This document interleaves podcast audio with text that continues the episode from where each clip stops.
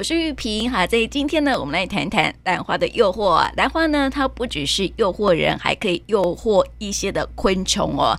兰花呢，它色诱昆虫呢，为其授粉，而且呢，不再只是装模作样的假交配而已哈。而且很不可思议的是呢，有研究说哈，某些兰花甚至还可以啊假戏真做哈。我们来了解到底是怎么一回事哦。节目当中为大家请到的是陈大兰花博士肖云玉，你好。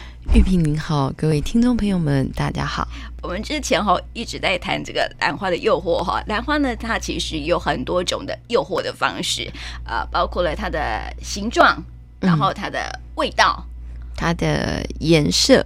嗯，还有它的样子，嗯，对，所以严格来讲，呃，我记得常跟大家分享，其实兰花是一个自然界最厉害的骗子，嗯，没错。因为为什么说它是骗子呢？因为通常就是蜜蜂，它去帮呃花授粉，它会希望采集到花蜜，可是有一些兰花，它是没有花蜜的。嗯，对，所以就基本上我们就会认为说，这是没有给予这个回馈。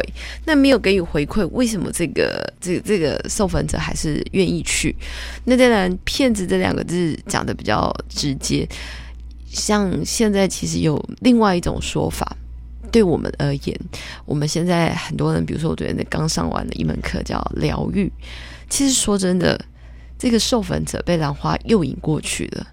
他其实只要他没有觉得被骗了，嗯，对，他其实，呃，是我们觉得他没有得到回馈，对吧？嗯，可是事实上，在自然界中是很玄妙的，他们彼此之间，他们觉得有啊，有，有回馈，他被疗愈了。哦对，他被疗愈了，对对对，所以不算是他不算是骗子，对他带给他那个食物的希望，嗯、他带给他哦，可能可以交配者的希望，虽然没有这个，他不是真的一只母蜂，嗯，但是他还是帮他进行了。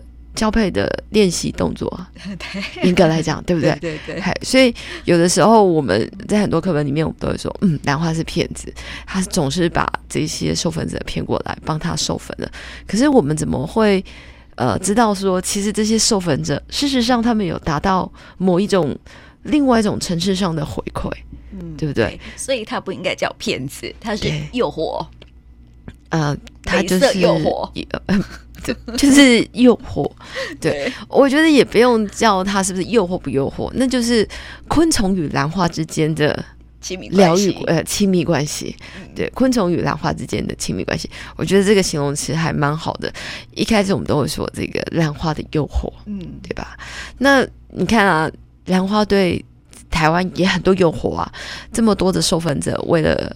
这些受粉者其实就是人嘛，为了他甘愿四五十年做同样的事情，甘愿倾家荡产去做这件事情，那他没有得到回馈吗？有啊，他疗愈啦，他得到深深的满足，嗯、所以我觉得刚刚玉萍讲的很好，我觉得我们未来应该要来多聊聊兰花与生物之间的。诱惑亲密关系，没错，改不了诱惑这个名词，这样子，那真的是很多的诱惑，对不对？对对，但不只是诱惑人，还诱惑昆虫，你看看多厉害！对对对对对。但是它这个兰花很厉害，它会把你，它会把它定义好，就是一种亲密关系，嗯，对不对？你看哦，就是我们说，我们说哈，它的那个诱惑啊，不只是诱惑昆虫哈，它有很多的一些方式哈，可以让它兰花自己本身。达到它的目的，像我们之前有呃介绍一种兰花，它就是呃透过水来传递它的花粉。对，那个叫做隔距兰。基本上那个兰花它不会转位，它基本上就是花。呃，我我们都知道，如什么叫转位，就是你那个唇瓣会慢慢的从上面然后转到下面来，因为它要当成飞机的跑道，让这样子可以降落。好，那如果它没有降落，它是不是这样子垂垂的？嗨，然后每一朵花这样垂垂的。下雨的时候呢，因为它它也会有香味，蚂蚁就会过来，就全部都滑下去啦，那就帮它授粉啦。对呀、啊，所以你看它很厉害哈，聪明、啊。对呀、啊，而且它还有本身还具有物物理原理。有啊，还有一种很小的花，我们叫它呃早兰，就是早期的早。它那一朵花大概就是你的，可能还不到你的一节手指头这么大。它就长在山壁上。那有一个老师就很好奇哦，他就每天在那边，每天早晚哦，就在那里观察他这个为什么这个花粉怎么掉。后来他终于发现了，原来呢，这个长在山壁上的藻兰，它是靠着露水，因为它在山崖边，大雨打了，你也不可能进到它那个花粉墙。后来终于让他发现了，原来呢，山上的露水滴下来。滴到了这朵藻兰，它是有转位的。但那个藻兰的那个露水，它刚好会把那个露水给含住，然后它就把那个露水往后带，嗯，就把花粉送到了它的花粉囊，就是就是腔里面。嗯，因为它没有看到授粉者啊，那它怎么会结果实呢？嗯嗯，对。哇，超厉害！利用大自然的机械作用，没错没错。对，他自己他本身真的除了诱会诱惑之外，哈，他还会自己自带物理原理这样子。对，然后还有一种兰花叫做天鹅兰，嗯、知道天鹅兰它自己就是会有机械作用，它时间到它就这样啪啦。然后它就有个地方会，就是它成熟了，它就会弹过去，花粉就会被它自己弹到，弹到它的那个就是花粉腔。哦，神奇哈、哦，真的很神奇耶！所以哈，越谈兰花，我们就会觉得哇，这个这个植物真的是很厉害，这样子，世界上最聪明的植物就是兰花了哈。所以我们之前不是开开玩笑说，如果今天世界灭亡了，呃。在动物里面会剩下什么？植物里面会剩下什么？动物，嗯，应该是昆虫里面。昆虫里面就是蟑螂嘛。然后那兰花里面，那就是兰花。植物，所以我记得咱们好像就好像我我们曾经写了一篇文章，叫做《兰花与蟑螂》。对。不过哈，说到这个兰花与蟑螂哈，我还发现说哈，其实，在生物界里面啊，很多的那个昆虫好像都是依附兰花生存。跟兰花有关系，嗯、像我们之前哈有介绍过一种呃昆虫呢，它叫做兰兰花螳螂。然后呢，我们那时候在讨论那张画面哈，就是照片呐、啊，就发现说，哎，这个到底是螳螂呢，还是兰花呢？对不对？对，因为它真的假装的跟兰花一样，嗯，然后呢，它就躲在兰花旁边，而它是兰花嘛。等到这个昆虫被兰花吸引过来之后，哎，螳螂就出来了，就把它吃掉了。嗯，对，所以基本上就是这个自然界之间，就是嗯，其实，在咱们的社会里面也会有这样子的状况，你学我，我学你，对。但是基本上就是这这其实就是一个生物的变化。嗯，对，超奇妙的哈。那除了螳螂之外，还还有一种蜜蜂叫做。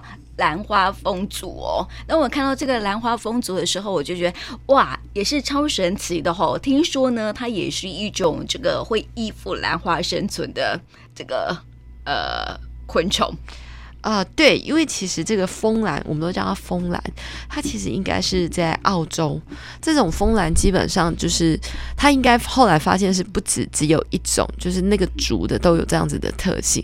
它其实是。呃，兰花界里面少数会受到费洛蒙影响的。蜂蜜蜜蜂界，蜜蜂界里面的费洛蒙，就是这个兰花它散发出来的味道是费洛蒙，它就是会去吸引这个雄蜂的前来，然后这个兰花它就基本上它就把它的唇瓣假装的跟雌蜂的屁股一样。雄蜂就会来对它做假交配的动作，嗯、然后在假交配的动作里面就帮它达到了一个授粉的目的。嗯、那其实除了就是今天玉萍讲的这种会散发费洛蒙的以外，其实之前在呃有一本书里面叫《兰花的十个诱惑》，那里面其实也有提到，有的时候这种交配吼它基本上是没有作用的，但是你也不能骗这个雄蜂骗太久。所以比如说它这次来，基本上花开了，就一堆雄蜂过来。对着兰花做假交配，嗯、那假交配完了之后，其实雄蜂可能也没什么感觉，嗯、但是久了以后会觉得说，嗯，怎么没有下一代？他们其实就会开始好奇。那开始好奇之后呢，真正的雌蜂出来了，他们大概差一个月，嗯，那雄蜂就进行了真正的交配动作。嗯，所以兰花聪明的地方是，它也没有骗你，它只是夹在中间。哦，他还是会让你达到呃这个呃传宗接代的目的啦，吼！但是他先骗你一下下，对对对对对对，这就是我们曾经有发现的。然后那时候我们还有发现说，在澳洲有另外一种呃飞鸭兰，它其实也会有特殊的味道，然后会去吸引这些授粉者来对它做一些动作。但是那种假交配的这个蜂兰。确实就是非常经典的一个，它是用费洛蒙来吸引这个雄蜂。那你如果玉萍不会很好奇说，那你们科学家怎么做？你们怎么知道就是它吸引过来的？嗯，科学家就在怀疑说，哎，是不是因为它会发出来的这个费洛蒙造成的？他们就做了一个叫假交配棒，嗯，就把它涂的黑黑的，就是像那个蜜。呃，兰花的唇瓣一样，像蜜蜂的屁股一样，然后在那上面呢，放上了我们认定可能是费洛蒙的味道，嗯，然后看看雄蜂会不会来对它做假交配，嗯，对，结果。雄蜂就来了。可是事实上，在做这个实验之前，吼，前面呢，他们其实是做这种神经突触，因为大家知道，其实蜜蜂的这个触角是非常灵敏的，他们会有很多的气味，然后就是，就真的是抓那个蜜蜂过来做实验，然后它，而且它的蜜蜂不是一般的蜜蜂哦，是 bumblebee 哦，嗯，是大黄蜂那种，咬了会痛的哦，对，然后就抓过来之后，就会看这气味通过的时候，它的触角会不会有感觉。有那个味道才会被留下来。之后再找了两三种都有感觉的之后去做这个假的交配器，然后去看，诶，是不是就是这个东西造成了雄蜂被吸引过来的主要原因？嗯，所以就是现在玉萍看到这个介绍，这个就是。兰风就是兰花的风族，嗯、就是专门会跟兰花有这种费洛蒙交配的。它基本上它的研究就会比较详细，因为基本上你已经知道它可能是受这个费洛蒙吸引，所以呢，他就用这种方式去试其他种类似的风是不是也会发现会不止一种，就是这个就是。我们叫它，呃，我们那时候叫它什么？反正它就是一种特殊的蜂兰。嗯、那蜜蜂的蜂啊，嗯、后来就发现这种蜂兰其实也不一定特定就只有一种蜜蜂，嗯、就很多种。所以现在就会给它一个叫做兰花蜂族，哦，都会做这个动作的。哦，就是假交配的动作的。呃，对对对，对都不不要说假交，都会被这个。费洛蒙所吸引，吸引这样子哈。可是哈，我我看到这个新闻很有趣啊。刚刚提到的哈，就是澳洲科学家哈首度发现说哈，某些兰花竟然能够令雄蜂假戏真做。哎哎，这个嗯，就觉得来形容一下，很有叫做听说假戏真做，就是能够让这个哎，我们节目到底可不可以播？这样就是它会让这个呃雄蜂吼，它可以达到性高潮，而且在花朵上射精这样子。其实我觉得这还蛮正常的啊。这个嗯，对我们的尺度到底可不可以？就像这个男生，嗯、对不对？当然也是会有一些就是高潮迭起。对，就是打打什么的动作啦，哦、对，对，对，对，这也是会造成这个雄性分泌物的释出。我们这讲的蛮科学的吧？对对对对 对，雄性分泌物的释出，对对，经由某一些动作之后，本来就会造成嗯某一些分泌物的释出，这是它还是兰花哦，所以没有所谓的假性宣做这件事。对，因为你看它的描述里面。但还是一朵兰花，它又不会变成雌蜂。嗯，除非这个兰花上面的这个雄性这个释出物，它转移到了雌蜂身上。嗯嗯，对。那这这，怎么斟酌呢？对呀，对啊。然后很有趣哦，他就说哈。呃，文章里面写说，遭到欺骗的雄蜂付出了惨痛的代价。研究团队说呢，对许多动植物啊、动物来说，哈，呃，造精需要不少的能量，会减少体重和缩短寿命。兰花的欺骗手段可能会使雄蜂受到引诱，不惜抛弃和它交配的雌蜂，转而找到兰花来寻欢，丧失了传宗接代的机会。呃，这当然也是有可能啊。如果那个池峰真的长得没有兰花美的话，这就像我们刚刚形容的嘛，就是咱在咱们这个人类社会里面 也是会有这种状况的。其实有很多的这个男性。呃，雄性好了，好，我们不要这时候不要为了避其尺度，我们以科学的方式来形容。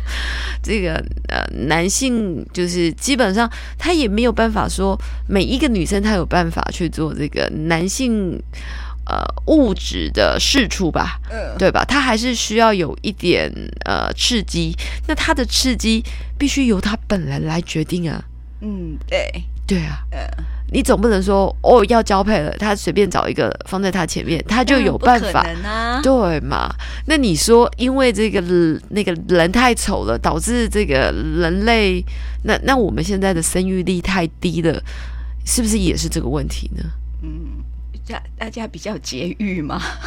嗯，没有在减少欲望吗？呃呃，对，因为在这个咱们人类社会里面，我们为什么要讲疗愈？其实并不是说哦，你变丑了，我变丑了，哎，他对他喜不喜欢的？是因为大家因为压力太大，你就没有这种欲望了嘛？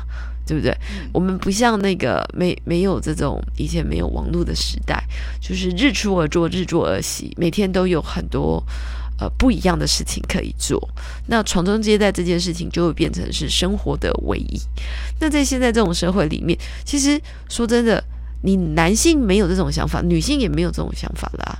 那当然，如果男性还是会需要有这种生理反应，这个男性物质的释出，那他当然自然就会有嗯不同的方式，就会有像这种兰花的出现。嗯，对，对我们讲的应该很有尺度。